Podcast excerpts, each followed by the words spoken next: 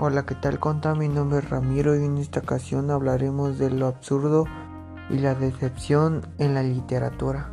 Bien, empecemos. ¿Qué es absurdo según la RAE? Contrario y opuesto a la razón que no tiene sentido. Y lo absurdo según Albert Camus es que la vida no tiene sentido. Podemos adoptar uno de dos actitudes le ponemos fin a todo o nos encargamos de encontrarle nuestro propio significado. La decepción en ocasiones se suelen poner demasiadas expectativas en algo o alguien y esto lleva a la decepción cuando esas expectativas no se ven satisfechas y la decepción desde el punto de vista de la literatura es el pesar causado por un desengaño un sentimiento de insatisfacción que surge cuando no se cumplen las expectativas sobre un deseo o una persona. Se forma en unir dos emociones primarias, la sorpresa y la pena.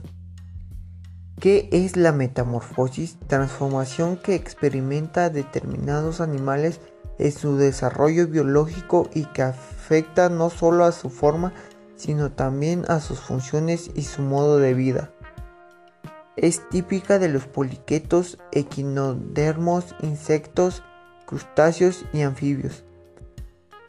¿Y qué es lo absurdo dentro de la literatura? Lo absurdo dentro de la literatura se distingue y se integra en la ficción como un estado filosófico en el que los personajes asumen el carente sentido que tiene la vida y la existencia.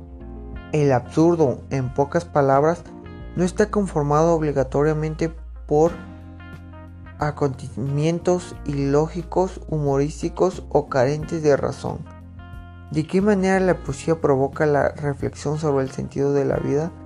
Por el sentimiento de las palabras. ¿Cuál es la idea u opinión que tenía sobre el sentido de la vida Franz Kafka y cuál era la relación entre lo, el absurdo y la decepción en la metamorfosis del mismo autor? Kafka y de un universo que lo conflictó en el autor más revelador del siglo pasado.